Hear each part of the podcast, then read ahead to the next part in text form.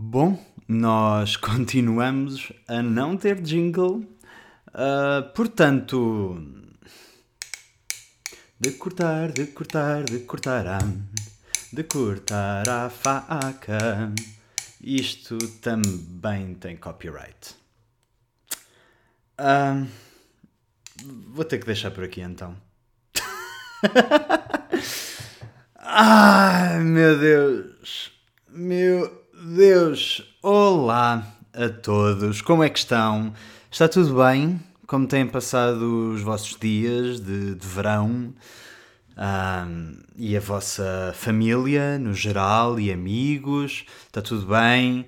Uh, como é que estão em termos de casos e vacinados? Já estão todos vacinados? Espero que sim. Uh, portanto, deixar aqui o, o apelozinho inicial de vão-se vacinar. Uh, é importante, é sim, já sabemos, uh, apesar de uma pessoa estar vacinada, pode apanhar na mesma.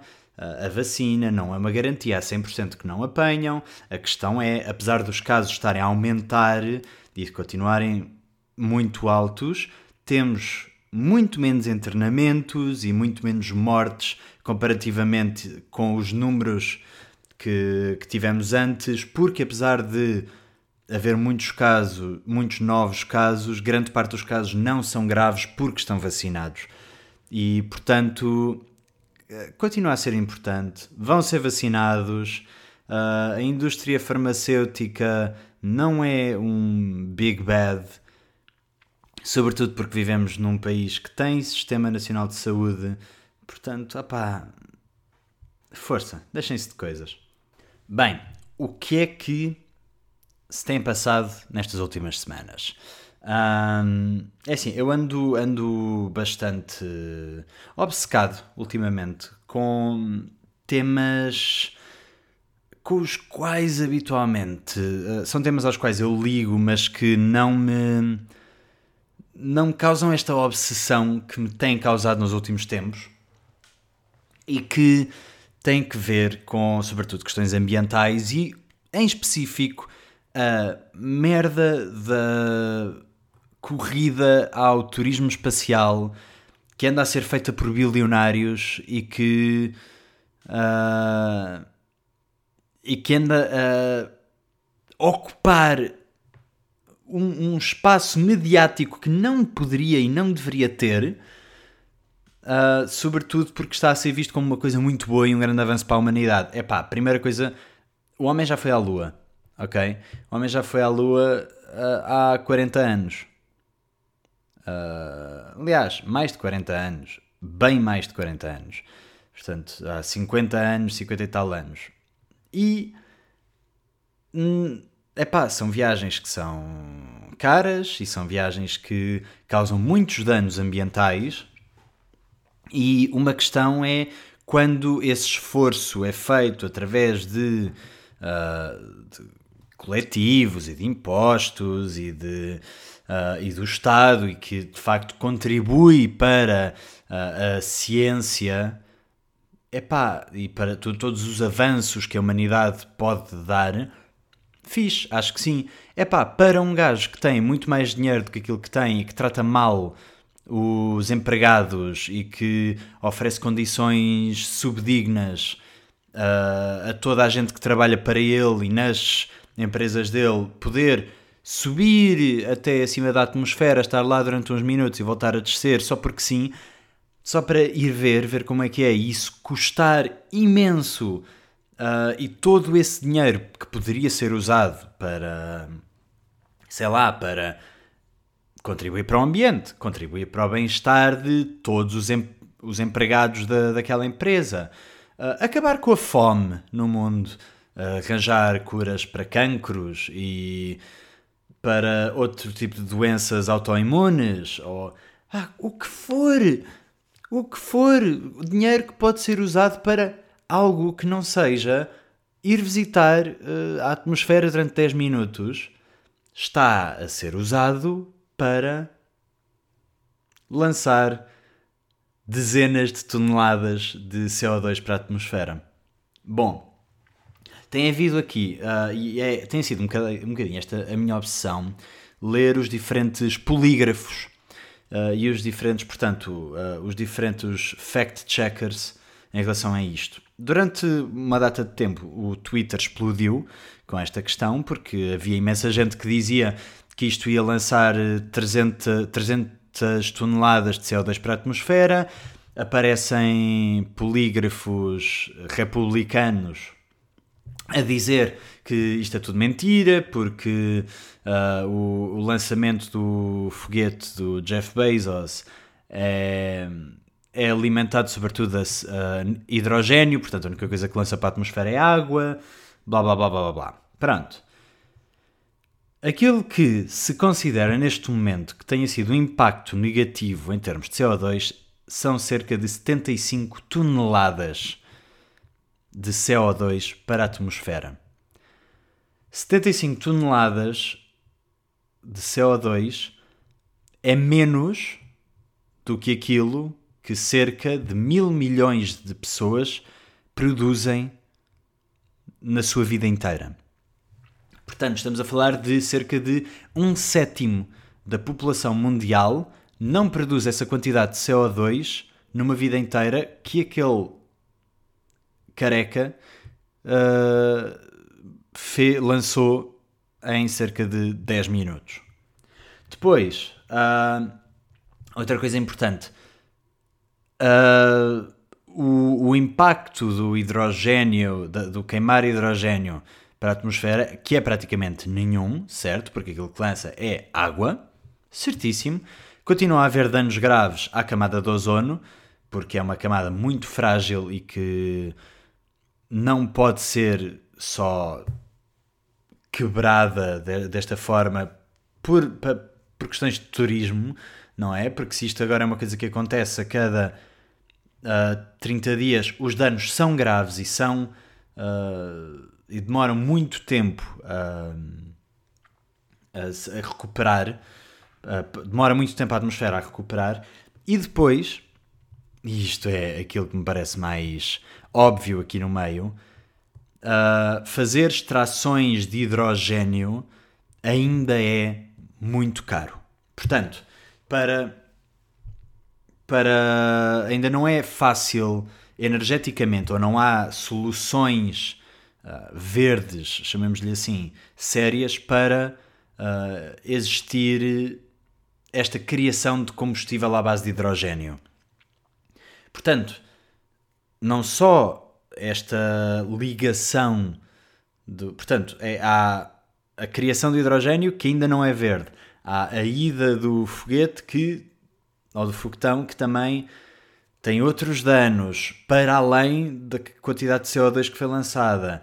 Uh, temos polígrafos e independent fact-checkers. Uhum republicanos que dizem que é tudo mentira e de repente dividem metade de um país que se diz ser o país mais avançado e livre e reubel do mundo que de repente eh, permite que uma coisa destas aconteça.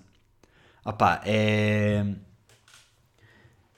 Pronto, isto são tudo efeitos de late, late stage capitalism e é tudo grave. É tudo extremamente grave. Uh, mas pronto, vamos achar que.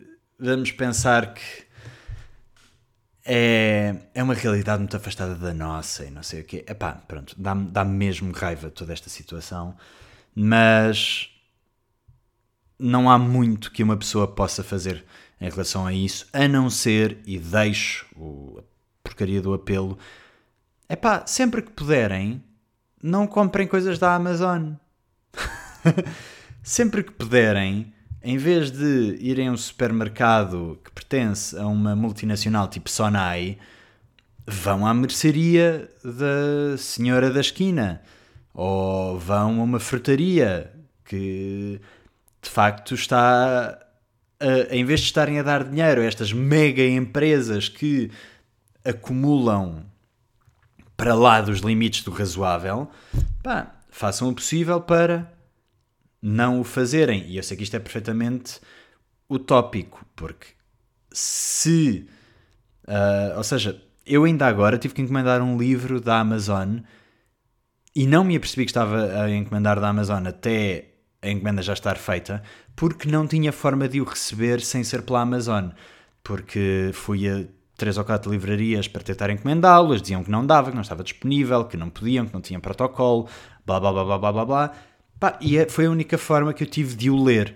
Mas foi depois de uma série de tentativas. E isto, atenção, isto é problemas de primeiro mundo, porque de facto sai mais barato ir ao supermercado, sai mais barato ir uh, a um hipermercado que tem tudo do que estar a ir às lojinhas todas, não sei o que, à procura das coisas, blá blá blá blá blá. Claro que sim. E digo isto para quem tem essa possibilidade e essa escolha. Portanto, ser verde, infelizmente, ainda é uma escolha elitista. Uh, mas dentro dos possíveis, vamos tentar sê-lo. E é o. Lá está, é o, a melhor, o melhor que podemos fazer. Que não é suficiente, mas se ajudar um bocadinho, perfeito. Ajudou esse bocadinho. Uh, mas pronto, uh, em relação a isto tudo, opá, ter uh, agora, no fundo, três bilionáriozinhos ou quatro a fazer uma competição por quem tem o maior foguetão é, é algo que, que me enerva demasiado e que não me apetece estar a passar mais tempo a falar nem de Bransons, nem de Bezos, nem de Musks, nem dessa malta toda que não devia existir ou ter possibilidades de fazer aquilo que faz, porque é extremamente danoso sociologicamente. Sociolo, pá, é danoso para a sociedade, para o ambiente, uh, para tudo. E deixemos por aí este tema, por hoje. Bom, então, na semana passada eu disse-vos que ia ver dois espetáculos. Fui. Uh, gostava de vos falar um bocadinho sobre eles. O primeiro, uh, gostava de vos falar então do I'm Still Excited, do Mário Coelho.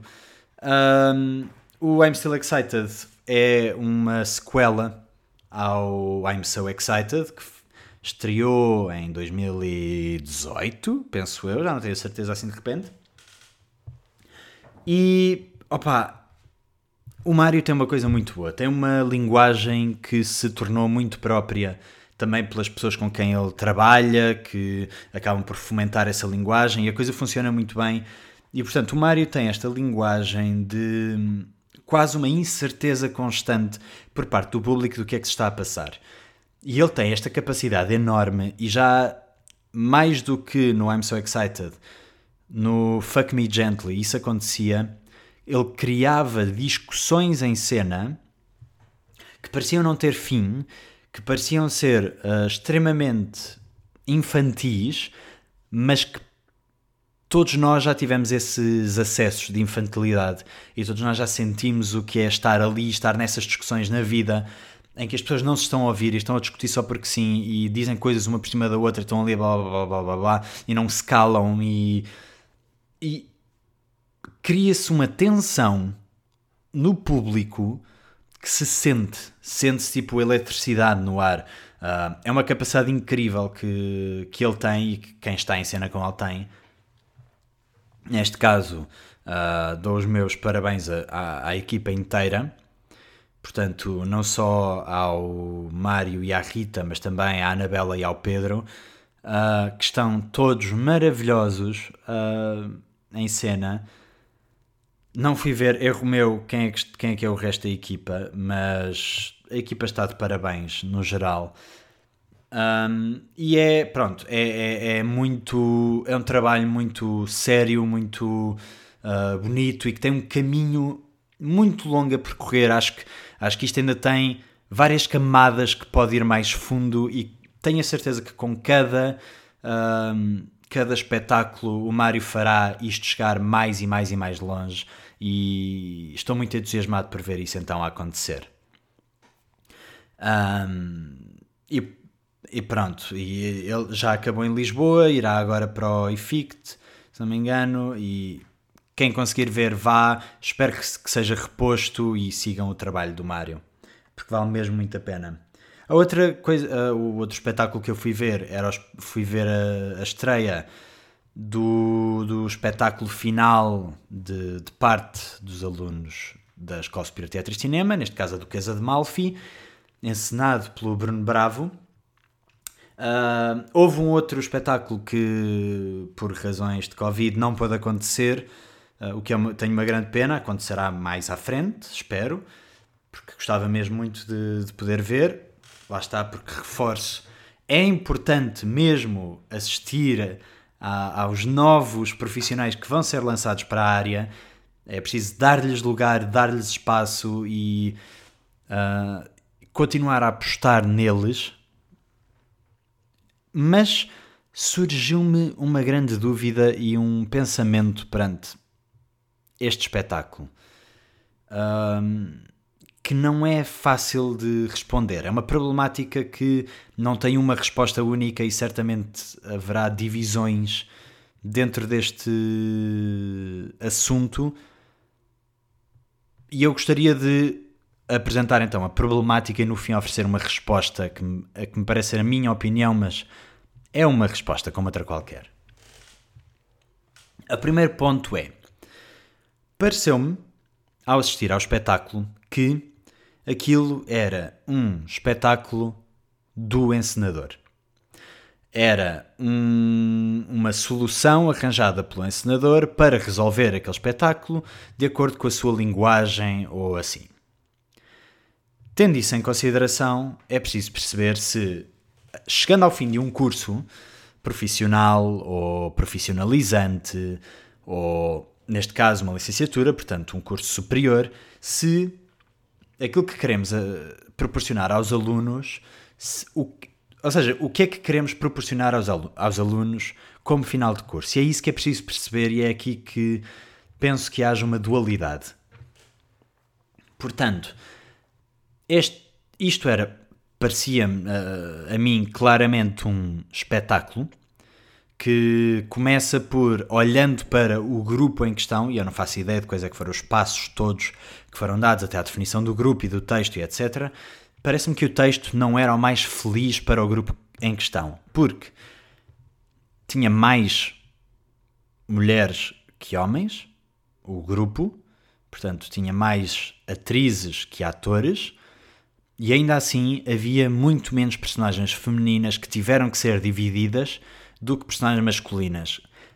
Os homens tiveram direito, e os atores tiveram direito, a desenvolver uma personagem do início ao fim que as mulheres, à exceção de dois casos, não tiveram. E esses dois casos, ainda assim, tiveram personagens inferiores. Portanto, com menos relevância dentro do, dentro do espetáculo. E se de facto é muito comum agora, hoje em dia, existirem espetáculos em que as personagens principais estão divididas, tipo, sei lá, um Hamlet que é feito por todos, ou relembro o Ricardo III que esteve há uns anos, com, penso que era a estação do Tonanquito, que esteve há uns anos no Teatro Nacional da Ana Maria II, em que o Ricardo III era uma bola que ia passando de mão em mão, no fundo, e, portanto, se podemos preparar os alunos para esse tipo de abordagens, esteticamente, uh, é preciso perceber qual é que é o fim do, deste espetáculo final. Porque não nos podemos esquecer que estamos a lançar pessoas para o mercado de trabalho, que não é fácil e que é árduo. E, portanto, de repente, uh, é preciso perceber aqui uma série de diretrizes, parece-me. A primeira sendo que o curso é para os alunos o curso é desenhado para que os alunos saiam ao fim de três anos, ou seja quanto tempo for, com uh, uma série de competências técnicas, estéticas, uh, com um melhor conhecimento da história, com melhor capacidade de pensamento crítico em relação ao assunto, etc. No fundo, todo um conjunto de ferramentas que os distingam no, no resto das suas vidas e no, na, na sua entrada para o mercado de trabalho de atores ou de artistas não formados. Uh, que são situações que são possíveis na mesma. Um artista não tem que ter uma formação, mas um artista com formação tem, tem que ter capacidade de se distinguir. Por isso, este é o meu primeiro ponto. Portanto, a escola existe para isto, para dar este leque de ferramentas aos alunos e, e, e de os preparar. E a escola é feita para os alunos, pelos professores, para os alunos. Tendo isso em consideração, e sendo uma coisa que acontece já muito regularmente, uh, infelizmente, e deixo a minha crítica aqui feita, existem professores que utilizam o, as aulas e os, seu, e os exercícios, e assim como o seu tubo de ensaio pessoal. É, é uma utilização, parece muito errada. Um, pode ser utilizado dessa forma se aquilo que é posto em, primeira, em primeiro ponto são os alunos. Se os alunos quiserem experimentar aquela linguagem, ou, ou se virmos que é para o aluno experimentar aquela linguagem e assim, acho que sim acho que faz sentido. Se for para o professor ou o ensinador fazer a sua, o seu tubinho de ensaio ali para depois ir usar isso num espetáculo, acho que é muito errado, acho que é até imoral uh, que, que, seja utilizado dessa forma, porque os alunos estão ali para aprender e para os exercícios servem para desenvolver competências para o mercado de trabalho. E sim, lidar com ensinadores é uma competência do mercado de trabalho, mas uh, é algo que se aprende com o, também com o próprio caráter do, do aluno e do ator e do profissional e aprende-se com, acho que é algo que se aprende mais com o tempo do que com a escola. Acho que não é esse o lugar da escola. De qualquer forma, este esse é um, um dos pontos. E depois, creio que é preciso perceber se o exercício final é um espetáculo no qual os alunos são convidados a participar de alguma forma e, portanto, uh, que pretende ter ali os alunos a, a trabalhar quase como se estivessem já no mercado, e isso é uma opção. É preciso perceber se é mais um exercício, portanto, é, se é mais uma ferramenta, um método para ensinar então aos alunos esses. sei lá, essas ferramentas, essas. essas possibilidades todas de se desenvolver uma personagem ou o que for cenicamente que está a ser visto por outras pessoas ou se é um showcase. E portanto, showcase entre aspas, se é uma coisa, se é uma oportunidade da escola mostrar os seus alunos e o trabalho dos alunos final para mostrar que a escola tem competências para ensinar aos alunos, os alunos saem de lá preparados e saem de lá atores formados, atores e atrizes formados e formadas, uh, e depois que esses alunos tenham essa possibilidade de mostrar o seu trabalho e mostrar quem são e o que é que desenvolveram durante estes três anos e como é que um encenador, ou uma encenadora, ou um produtor de televisão, ou de cinema, ou o que for, ou um diretor de casting, ou um agente, uh, como é que podem trabalhar com eles e o que é que podem esperar se os contratarem. Aquilo que eu acho é que deve ser, não deve ser um exercício, houve tempo para isso ao longo dos três anos de escola, deve ser um equilíbrio entre um espetáculo e um showcase no sentido em que não é um showcase porque não é um júri de pessoas a mandar passar à frente uma série de monólogos e a ver quem é que lhes interessa, mas também não pode ser um espetáculo no sentido em que é o que o encenador quiser e se lhe der na cabeça, que agora vão passar todos durante uma hora e meia só aos saltinhos a olhar para trás e vão fazer tudo isto em coletivo durante uma hora e meia só e pronto, e o público pagou o bilhete e toca a andar, e é uma peça uh, performativa e conceptual e não sei o quê, e que não mostra de facto quem os alunos são e o que é que eles podem ser, epá, então também não serve. E a crítica que eu tenho a fazer a este espetáculo da Duquesa de Malfi é um bocadinho esse. Não mostra quem os alunos são e o que é que podem ser. Uh, eu percebo, foram anos de certeza absoluta muito difíceis em termos de escola, porque ter aulas online é muito complicado. São aulas, de, é um curso de teatro, não é um curso de cinema, não é um curso de como fazer a melhor self-tape. Não é. É um curso de teatro. Teatro precisa de contacto, precisa de público, precisa de aulas de voz e aulas de corpo e de pessoas a suar juntas e a trabalhar arduamente numa, na mesma sala, horas a fio, para criar algo. E sem isso, eu percebo que os alunos tenham sofrido bastante e tenham sido muito taxados em relação àquilo que, se, que poderia ser esperado de um curso. A mesma coisa em termos de um processo. Portanto, se um aluno quer criar algo, é muito difícil de conseguir criar algo. Um aluno, um ensinador e um professor e o que for, é muito difícil de criar algo nas condições em que estamos de momento, mesmo com testes, mesmo com whatever. Às tantas, há uma pessoa que apanha Covid e de repente o projeto vai toda a vida porque tem tudo de ficar em casa. É muito difícil e eu compreendo perfeitamente. Mas, tendo isso em consideração, teria sido, parece-me, uma melhor hipótese criar algo que aproveitasse os alunos e não ir buscar um texto recôndito que ninguém conhece e que hum, é só mais um exemplo de muitos, assim, tipo de um, de um texto. Opá, jacobino, será? Não, não sei, nem, nem fui ver assim muito sobre, sobre o espetáculo. Eu sei que tenho aí um, um texto em casa que também é recôndito, que me parece ser exatamente a mesma história uh, e, portanto, é provavelmente o teatro jacobino uh, tinha muito esta coisa de irem-se ver uns aos outros e imitarem-se e escreverem a mesma coisa, portanto, eu tinha aí um texto que é exatamente a mesma coisa e que percebo, portanto, neste caso estamos a falar do Job Webster, o que eu tenho ali é do John Ford, são da mesma altura, falam da mesma coisa, é exatamente o mesmo. É recôndito, não é a opção parece mais interessante para se trabalhar enquanto alunos, da forma que foi trabalhado.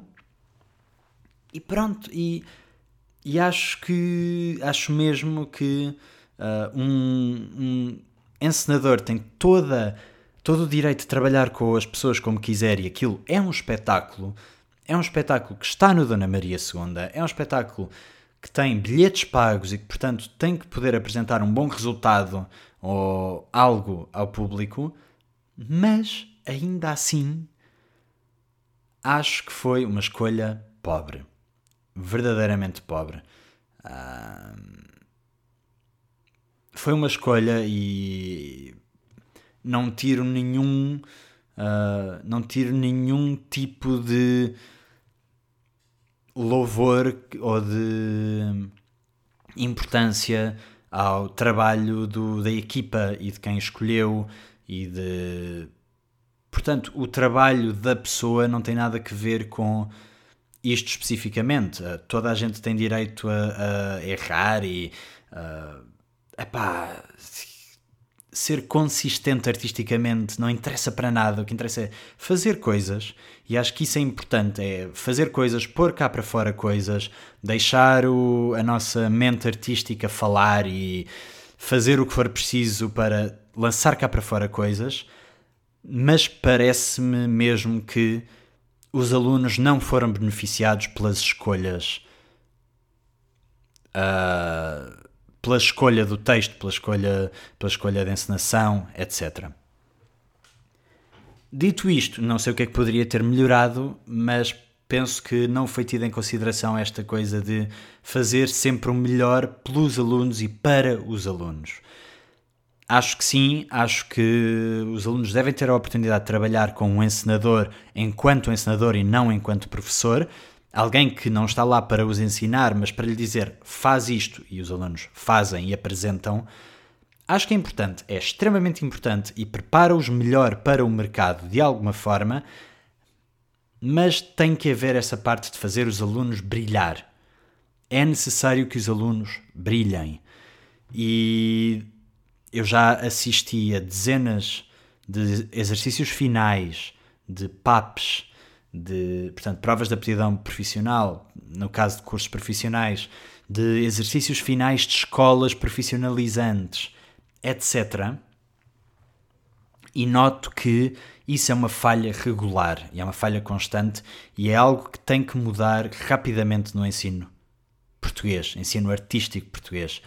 Se um aluno de escultura decide aquilo que vai fazer uh, e decide, o, decide os meios que vai utilizar e os materiais e a forma e o que é que quer dizer e assim, não é o local da galeria ou do curador ou o que for dizer não, não faça, uh, interessa mais fechar e vamos todos fazer afinal uh, uma cerâmicazinha em barro, em vez de fazeres aquilo que queres fazer com peças de plástico uh, descartadas no mar e metais nobres.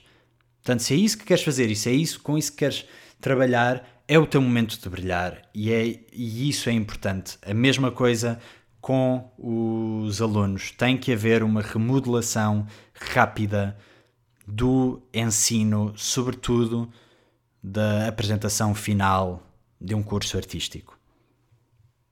É o meu ponto, vale o que vale. Uh, percebo que seja complicado também para uma escola perceber o que é que é bom, não é bom, não, é tudo e, e, cada ano é um ano e muda tudo de ano para ano e é tudo difícil e cada ensinador é um ensinador e cada projeto é um projeto e depende dos alunos e depende das equipas e depende de tudo, depende da circunstância atual, depende se é uma pandemia ou não, depende se apresentam no Teatro Nacional da Ana Maria II ou se apresentam na Latuaria ou se apresentam no meio da Baixa ou se vão apresentar ao Porto ou se vão fazer uma residência artística, sabe-se lá onde.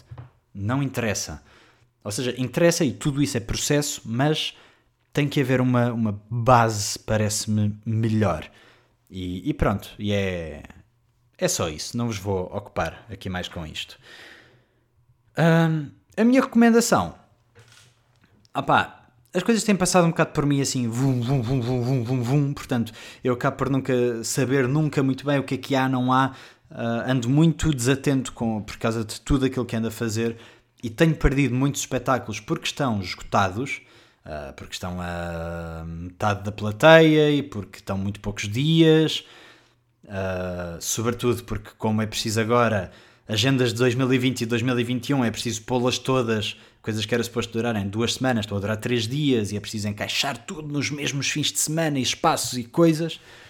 Não ando a conseguir ver nada. Uh, deixo a minha recomendação para um artista emergente, um músico emergente, que terá um concerto na Casa do Capitão no dia 5. Portanto, estou a falar-vos de Left. É um músico que começou com uma linguagem há uns anos atrás, tinha outro nome, uh, e mudou drasticamente a linguagem e parece que se encontrou enquanto produtor musical há uns anos atrás. E tem um trabalho extremamente interessante. Uh, os concertos dele, enquanto pessoa, é muito. Eu penso que ele passa nos concertos. Eu só vi vídeos, ainda não tive hipótese de o ver ao vivo, mas vou. Uh, estarei lá no dia 5 então. Uh, deixo então a recomendação: Casa do Capitão Left no dia 5. Tem que reservar por mesas, portanto, vão reservar se não. Se, se tiverem interesse, cada mesa pode, pode ter até 6 pessoas, acho eu, quase todas, portanto, vão reservar, vão tratar disso, marquem, comprem bilhetes, não são caros de todo e penso que valerá muito a pena. Uh, e deixo então esta recomendação de um artista emergente, de um músico emergente que deveria e poderia estar uh, a ganhar VMAs uh, se quisesse. Um, ou se, se, quisesse, não, se, se, lhe prestassem essa atenção e que devia ser. Uh, devia ter imensa clout no TikTok e toda a gente devia usar os sons dele porque mais do que servem para isso. E que além disso é uma pessoa que, se o seguirem no Instagram também, ele tem uma coisa muito interessante. Ele pergunta, uh, ele faz constantemente perguntas filosoficamente complexas e mete os seguidores a falar sobre elas e, portanto, é uma pessoa muito especial, parece-me um artista muito completo. E vão segui-lo, vão ouvir, vão ao concerto, esgotem aquela merda. Bora lá, é importante. Por hoje é tudo, meus fofos e minhas fofas e meus fofes. Um, espero que estejam bem, espero que continuem bem e acho que é tudo por hoje. Acho que sim, acho que está bom. Já chega, já chega de me ouvirem, já chega de falar, está-me a doer a garganta já. Portanto, até para a semana, acho eu.